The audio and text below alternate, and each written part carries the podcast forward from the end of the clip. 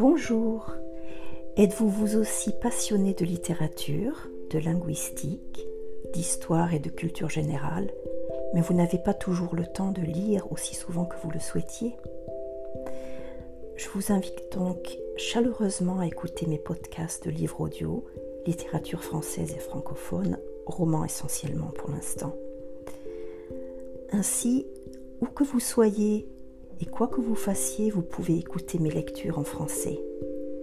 En espérant partager avec vous ma passion des mots, des langues, de la nature et des animaux, je vous dis à très bientôt.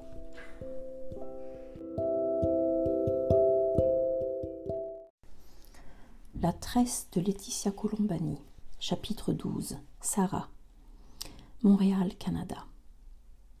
Au début, le plan de Sarah a bien fonctionné. Elle a pris deux semaines de congé pour l'opération.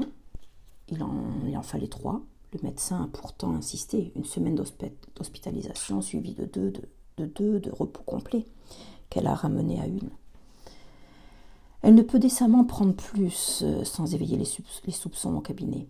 Cela fait deux ans qu'elle n'est pas partie en vacances. Les, enfants ne, ne, sont même pas en congé à cette époque, à cette période qui prendrait trois semaines au beau milieu du mois de novembre, alors que les, auditions, les, audiences euh, tombent comme la neige sur la ville.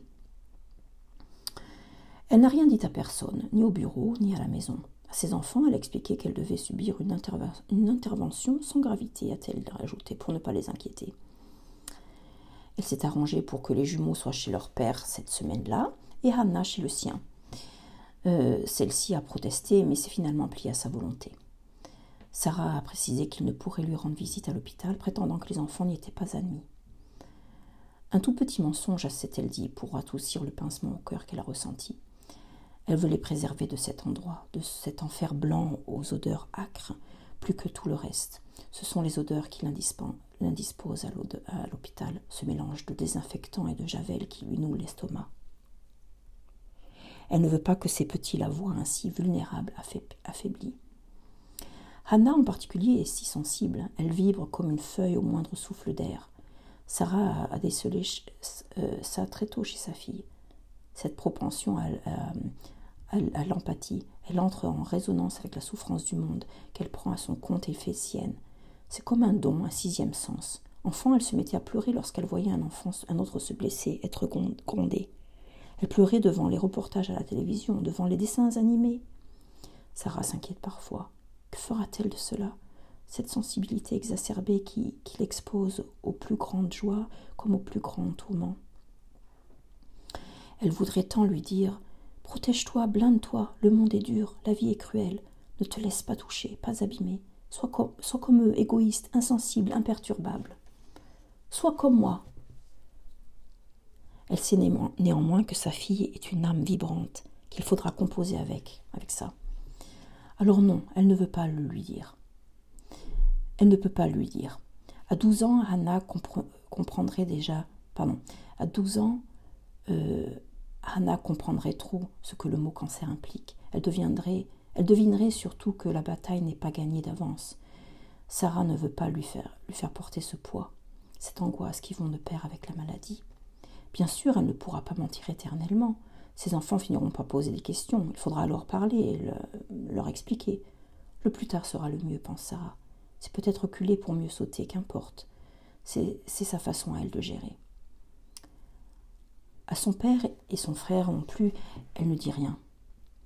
Il y a vingt ans, sa mère a décédé de la même maladie. Elle ne veut pas leur imposer à nouveau ce parcours du combattant, ces montagnes russes émotionnelles, espoir, désespoir, rémission, récidive, elle sait trop bien ce que ces mots signifient. Elle va se battre seule et en silence. Elle se croit assez forte pour ça. Au cabinet, personne n'a rien remarqué. Inès l'a juste euh, trouvée fatiguée. Vous êtes pas l'a-t-elle dit lorsque Sarah est rentrée de congé. Par chance, euh, on est en hiver, les corps sont cachés et recouverts de chemises, de pulls, de manteaux. Sarah prend soin de ne pas porter de décolleté, se maquille un peu plus qu'avant et le tour est joué. Elle a mis au point un ingénieux système de code dans son agenda. Il y a un, sigle pour les séances à l'hôpital, RDVH, un autre pour les examens, euh, un autre pour les examens, prélèvements et radio, qu'elle place toujours entre midi et deux, déjeuner R. Et ainsi de suite. Ses collaborateurs vont finir par croire qu'elle a un amant. À vrai dire, cette pensée lui plaît. Elle se prend parfois à imaginer qu'elle va retrouver un homme à l'heure du déjeuner, un homme solitaire dans une ville au bord de la mer. Ce serait si doux. Ses rêveries s'arrêtent là, la ramènent inexorablement à l'hôpital, aux soins, aux examens. Dans l'équipe des juniors, les discussions vont bon train. Elle est encore sortie aujourd'hui. Hier, une partie de l'après-midi. Elle coupe son portable, oui. Sarah Cohen aurait donc une vie en dehors de ce cabinet. Qui est celui qu'elle retrouve à midi, le matin, après l'après-midi, parfois l'après-midi? Est-ce un collègue, un associé? Inès penche pour un homme marié, un autre. Un autre aimait l'idée que c'est une femme. Pourquoi tant de précautions sinon? Imperturbable, Sarah continue ses allées et venues. Son plan semble fonctionner, en tout cas pour l'instant. C'est un détail qui va la perdre. Souvent dans les histoires de crime, un détail confond le meurtrier. La mère d'Inès est malade. Sarah aurait dû le savoir. À bien y réfléchir, l'information lui a été communiquée il y a longtemps, l'année passée. Sarah s'était dit navrée, puis elle n'y avait plus pensé. La donnée s'était perdue dans les limbes de son cerveau débordé. Qui pourrait l'en blâmer? Elle a, à penser. Si elle avait pris le temps de s'arrêter à la machine à café, de rôder dans les couloirs ou de s'asseoir pour au déjeuner, ce qu'elle ne fait, jamais, l'information lui serait revenue. Mais voilà, ces échanges avec les autres se limitent à l'essentiel, au strict professionnel. Ce n'est ni ni du mépris, ni de l'hostilité, juste un manque de temps et de, et de disponibilité. Sarah ne livre rien de sa sphère privée et ne s'immisce pas dans celle des autres. À chacun son jardin secret.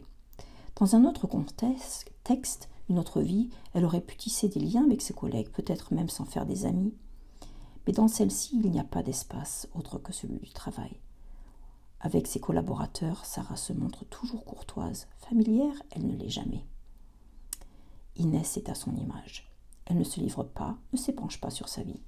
C'est une qualité que Sarah apprécie. En elle, elle semble retrouver la jeune avocate qu'elle était jadis. C'est elle qui l'a choisie lors des entretiens d'embauche des collaborateurs juniors. Inès s'est révélée précise, travailleuse, d'une grande efficacité. Elle est la plus brillante de son groupe. Elle ira loin, Sarah le lui a dit un jour, si elle s'est en donné les moyens. Dans ces conditions, comment aurait-elle pu savoir qu'Inès emmènerait sa mère précisément ce jour, ce jour-là, passer un examen à l'hôpital? Sur la page de son agenda, Sarah a noté RDVH. H n'est ni un homme, ni Henri du service comptabilité, ni même Herbert, le jeune et beau collaborateur de l'équipe d'à côté, qui ressemble tant à ce célèbre acteur américain. Non.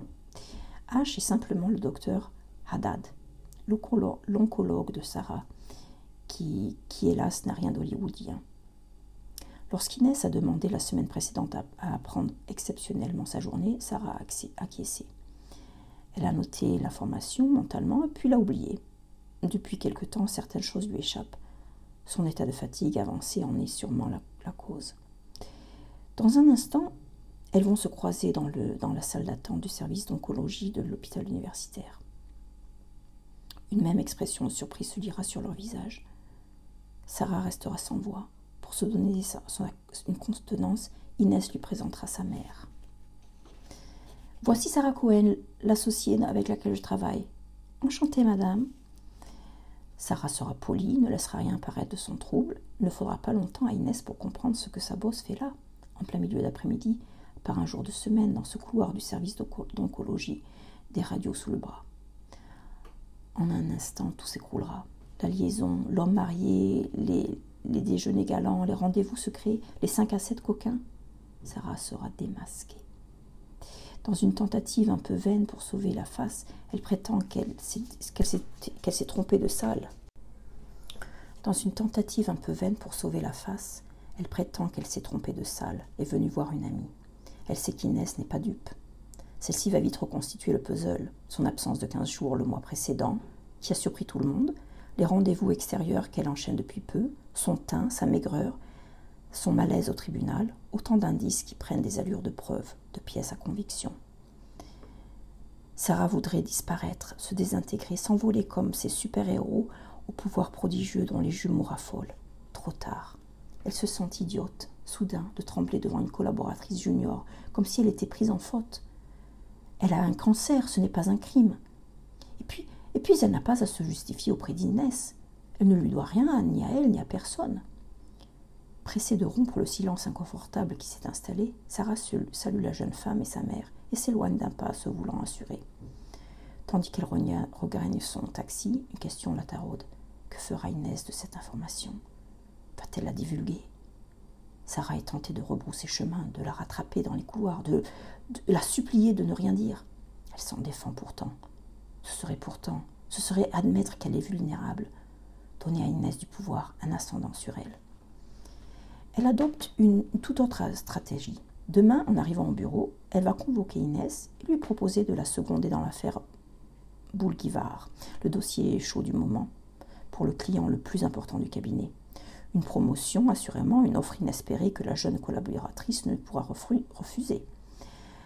Elle en sera flattée, redevable envers Sarah. Mieux que cela, elle en deviendra dépendante. Une habile façon d'acheter son silence, se dit-elle, de s'assurer sa loyauté.